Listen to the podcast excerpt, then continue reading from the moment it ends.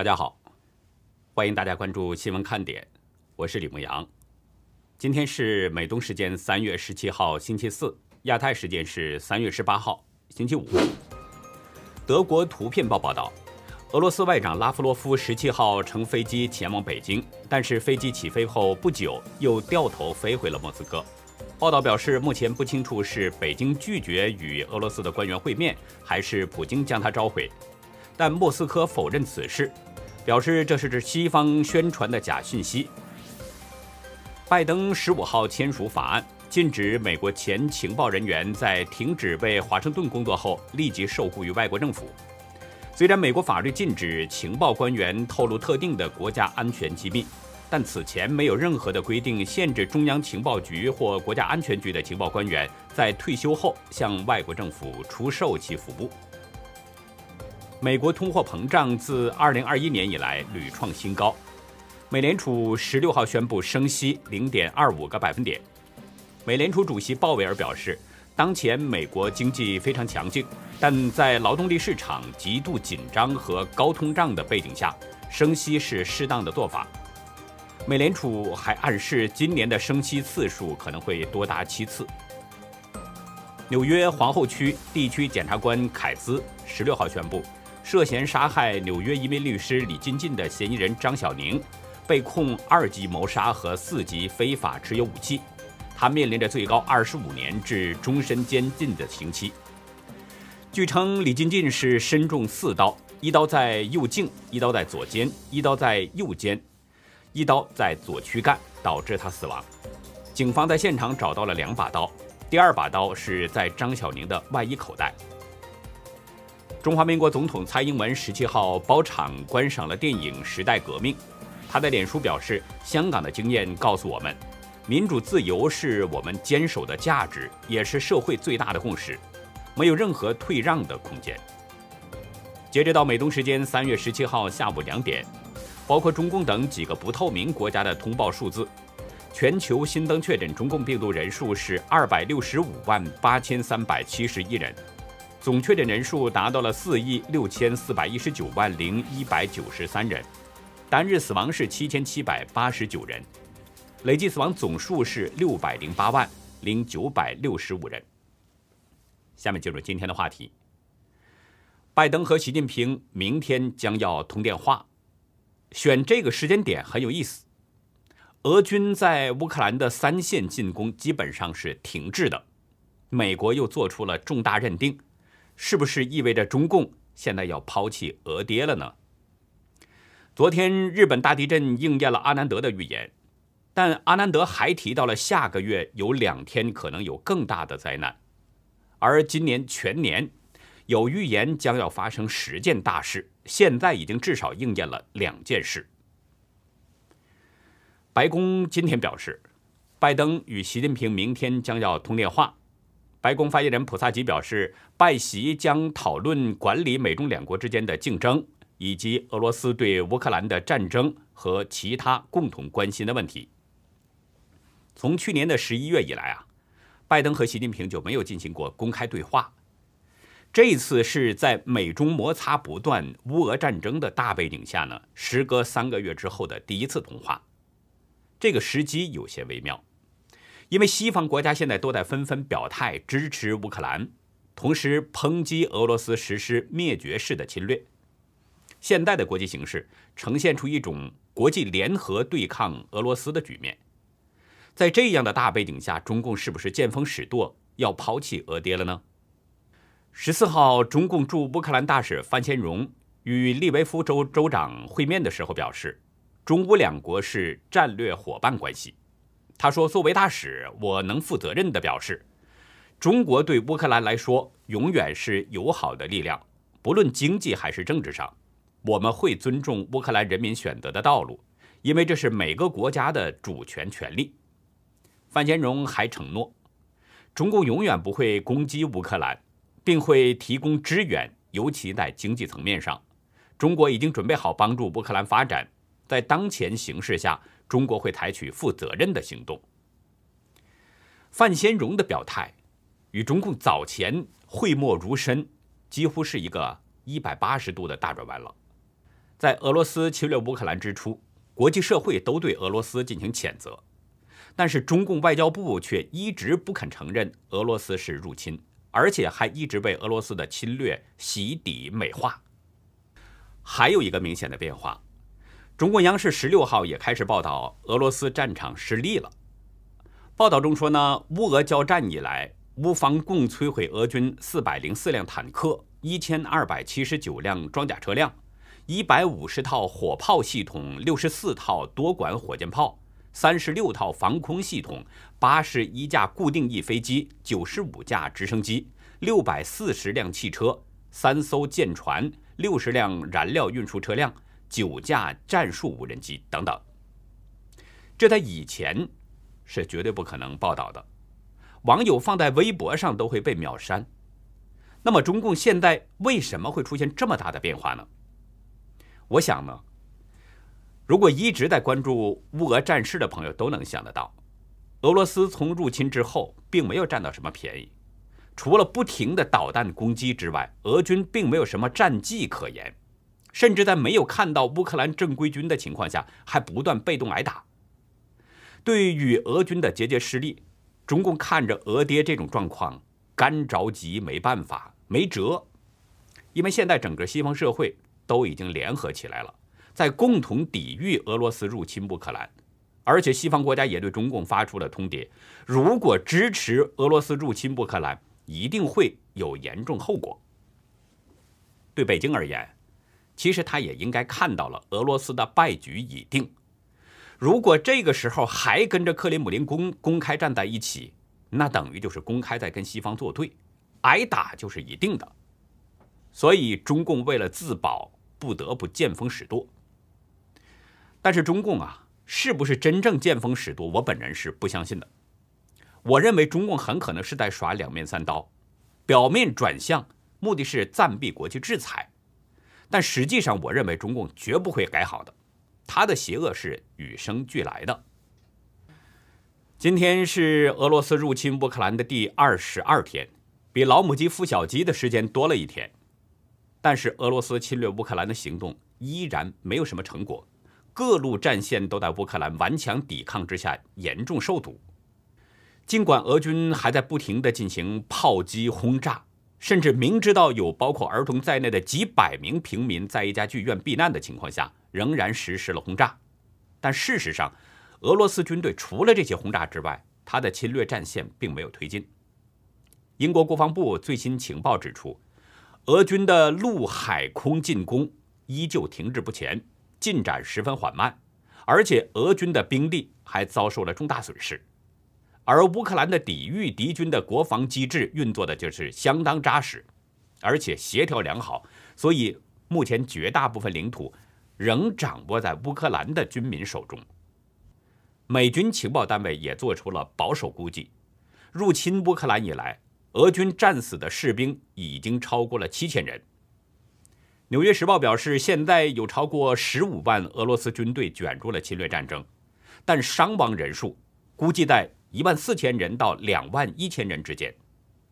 这就意味着，俄军的伤亡率很可能超过了百分之十，而且还至少折损了三到四名将军。大家注意，这组数字是美军的保守估计。也就是说，真实情况可能比美军估计的这个情况还要严重，俄军的伤亡状况可能还要多。其实，即使俄军就阵亡了这七千人，这个数字也是非常惊人的了。因为战争才三周的时间，那平均下来，相当于每天都有三百多人阵亡，这个数字已经超过了二十多年来在伊拉克和阿富汗阵亡的美军人数总和，而惨烈程度。超过了二战时期的硫磺岛战役。一九四五年的硫磺岛战役从二月十九号持续到三月二十六号，美日双方前后共打了三十六天。美军在那场战役当中阵亡了六千八百二十一人，负伤是两万一千八百六十五人。而现在仅三周时间，俄军的伤亡就超过了美军当年的伤亡，可见俄军死伤是相当的惨烈。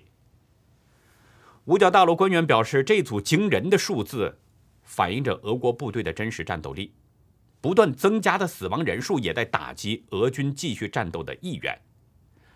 美国国防部的最近一份报告中指出，俄军现在士气低落，有俄军士兵只是停好车，然后走进树林。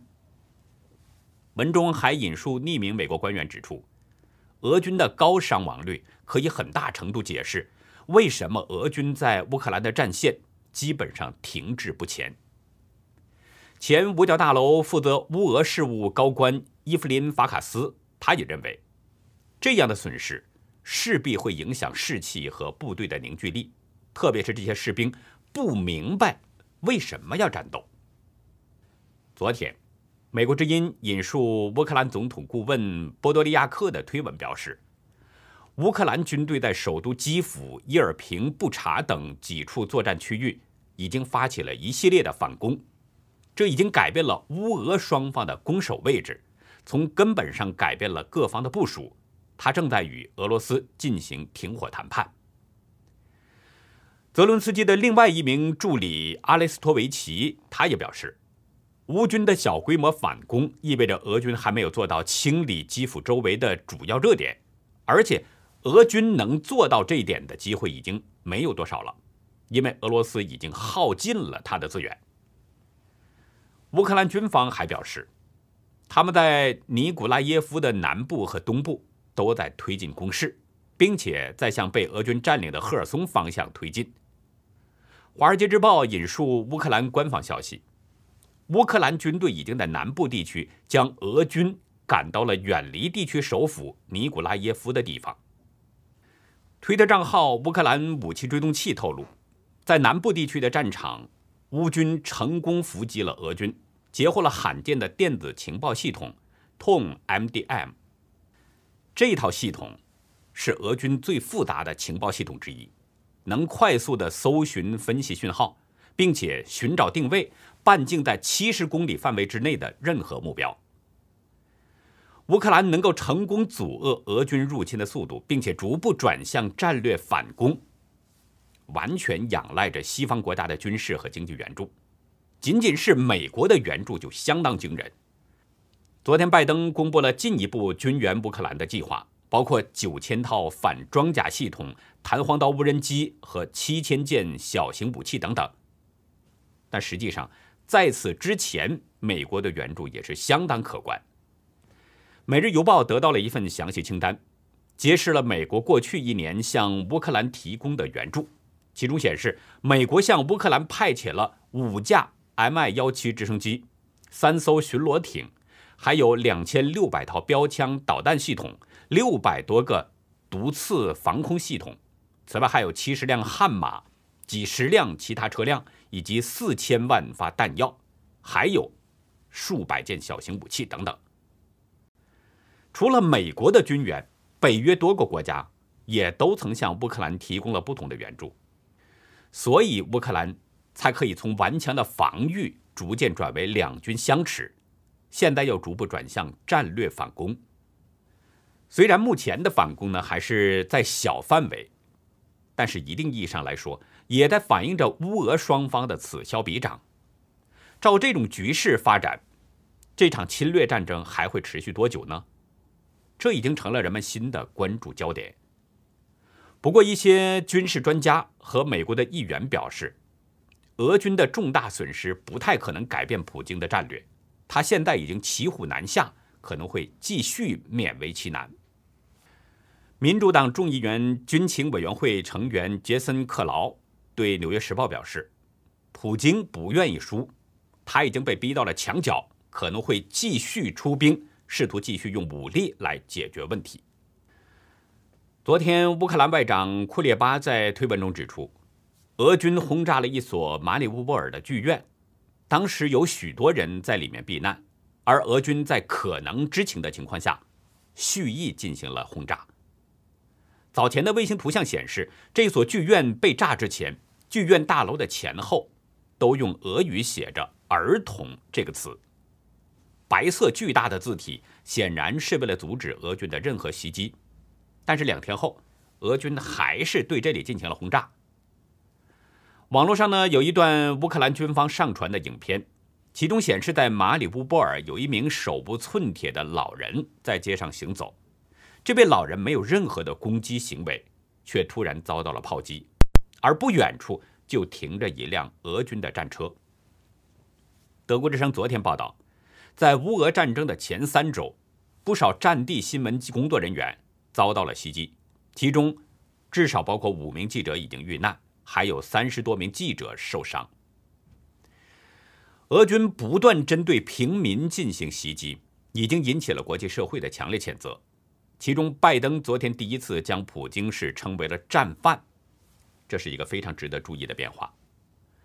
昨天，拜登在白宫记者会上首次以战争罪犯来形容普京，但是他没有再发表其他的言论。当记者询问呢，说总统先生，在我们看到这一切之后，你准备好称普京为战犯了吗？拜登先回答 “no”，不，随后改口又说：“哦，我认为他是一名战犯。”是拜登的口误吗？在我看来不是。他先说了不，之后又改口指称普京是战犯，这种表现反倒像是经过了考量之后的表态。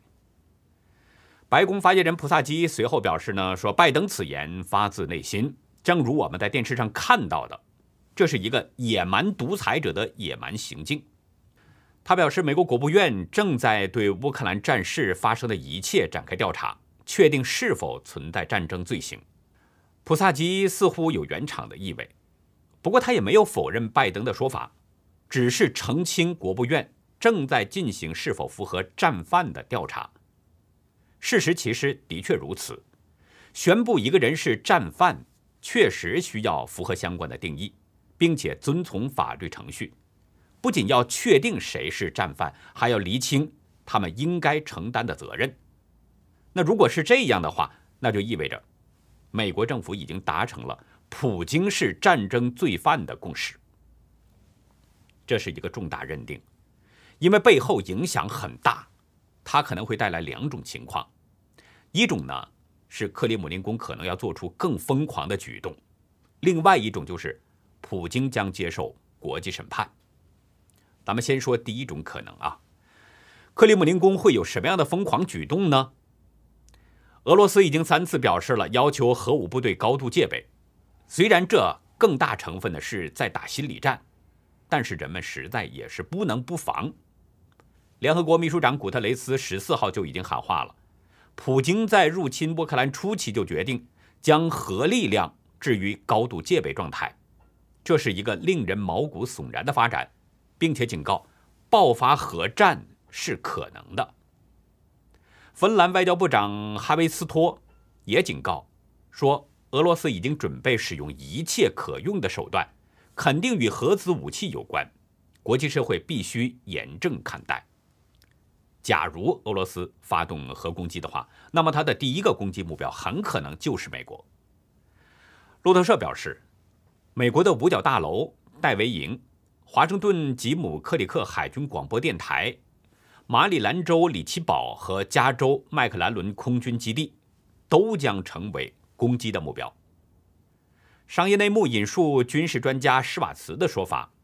纽约和洛杉矶等这些大城市很可能不会遭到核武攻击。当然了，普京如果真的要发动核打击、核攻击，他首先得过了美国防御系统这一关。根据施瓦茨的说法，在任何特定时间，美国都有四到五艘核潜艇处于高度戒备状态，在巡逻区域等待发射命令。所以，即使真的发动了核攻击，也不太可能成功，反倒呢会给普京在战犯的罪名之外的指控，再加上一条国际重罪反人类罪。因此，普京即使有发动核攻击的想法，也不太可能敢付诸实施。那么，第二种可能性也就相对的高了不少，普京可能会在下台的同时，被以战犯的罪名送上国际法庭。接受战胜方为首组成的审判单位的审判，或者是接受像联合国战犯法庭这样的国际组织的审判，来担负战争的罪责。我们知道，第二次世界大战之后，被控战犯的那些人都接受了审判。根据1943年美英苏三方签署的《莫斯科宣言》，战犯应该被遣返到犯罪所在的国家，根据相关国家的法律进行审判。比如日本战犯就是在东京进行的审判。根据这份国际文件的规定，如果普京被正式的定义为战犯，那么对他的审判很可能就在俄罗斯进行，并且要按照俄罗斯的法律来定罪量刑。我们再来关注一下印度小男孩阿南德的预言。昨天日本发生的大地震啊，已经应验了阿南德前不久的预言，所以呢，有不少网友被他的预言给惊呆了。有人说啊，真的准到有点毛了。如果您相信的话呢？那么我这里还要提醒大家，请关注一下接下来的两个日子，一个是四月四号，另一个是四月十三号。这两天也是阿南德在预言中提到的关键日期。阿南德表示呢，因为土星与火星相合，火星的强烈力量会在这两天带来更大的灾难，经济也会受创，黄金、白银将会大涨，白银的价格会创历史新高。直到今年年底的时候，经济才会开始好转。日本大地震已经造成了两人死亡，近百人受伤。那么阿南德说的更大的灾难，又会是什么样的情况呢？所以呢，我提醒大家，不管您认为这是巧合也好，还是认为他的预言准确也好，都应该谨慎一些。其实啊，在我们人类生活的这个世界上呢。的确是有一些具备着超能力的人，他们会通过某种方式提前预知到一些事情，比如现在正在发生的这个乌俄战争。美国的预言家也是占星师朱迪海文利，在去年就已经做出了预言，包括乌俄战争在内，他还预言了2022年将发生十件大事，而从目前这个时间点来看，有两件事已经应验了，就是。乌俄战争和尹锡悦当选韩国总统，还有一个预言呢，已经应验了三分之一。他预言美国、日本、新西兰会发生大地震，大家都已经看到了，昨天日本已经发生了大地震。朱迪另外的七个预言分别是呢：一、日本将成为拥核国家；二、普京会突发疾病；三。英国女王将权力移交给儿子后住院身亡。四，伦敦、埃及、法国、纽约、德国会遭遇到恐怖袭击。五，北半球还会出现另一场战争。六，美国上层会有重要人物辞职。七，疫情影响将持续到二零二三年。大家是否记得，二月二十七号？日本前首相安倍晋三公开表示，日本应该讨论与美国的核共享政策，也就是在日本的疆域之内部署美国的核武器，共同运用。日本会不会真的部署美国的核武器？这个还有待我们继续观察。但是安倍的这个呼吁已经代表着日本政界可能在考虑相关的问题了。至于其他的几件大事呢，会不会发生？后面还有几个月的时间呢，我们边走边看吧。但不管怎么样，我都是祝愿大家平平安安。最后呢，跟大家分享一位美国朋友的来信。这位住在明尼苏达州的朋友啊，是新闻看点的忠实观众。在铁链女事件发生之后呢，他连续向我们投了几次稿。今天他又寄来了一首诗，《铁链女之分与合》。没有冰冷的衰败，死亡打破了生命的锁链，以最快的方式释放了你的灵魂，给你公平和自由。在矮床和简陋茅屋的豪宅中，再也找不到你。铁链在你的脖子上，在这里以无限的力量统治你的肉体。你用沙哑的喉咙向我诉说。这个世界不要我了。愿自由在你的锁链中加冕，荣耀你的灵魂。无数兄弟姐妹的灵魂陪伴着你，从恐怖中飞，从愚昧中飞，从银灰色的徽章中飞了出来。我爱自由，我恨形式，我无法用最低的人性想象你经历的一切苦：没有门的茅屋，肮脏的碗碟，还有那些狰狞的获胜的走狗。现在。你将再一次塑造自己的道路，风雨无阻，风雨无阻。在一天结束的时候，在一家客栈里，在亲切的接待下，安全的离开地面。现在，无论你的舞台在哪里，我知道你已经挣脱了锁链，你不在那里，你在每一个热爱自由的人的心中，因为。你拥有无数像家一样的客栈，在那里，你找到了最热烈的欢迎。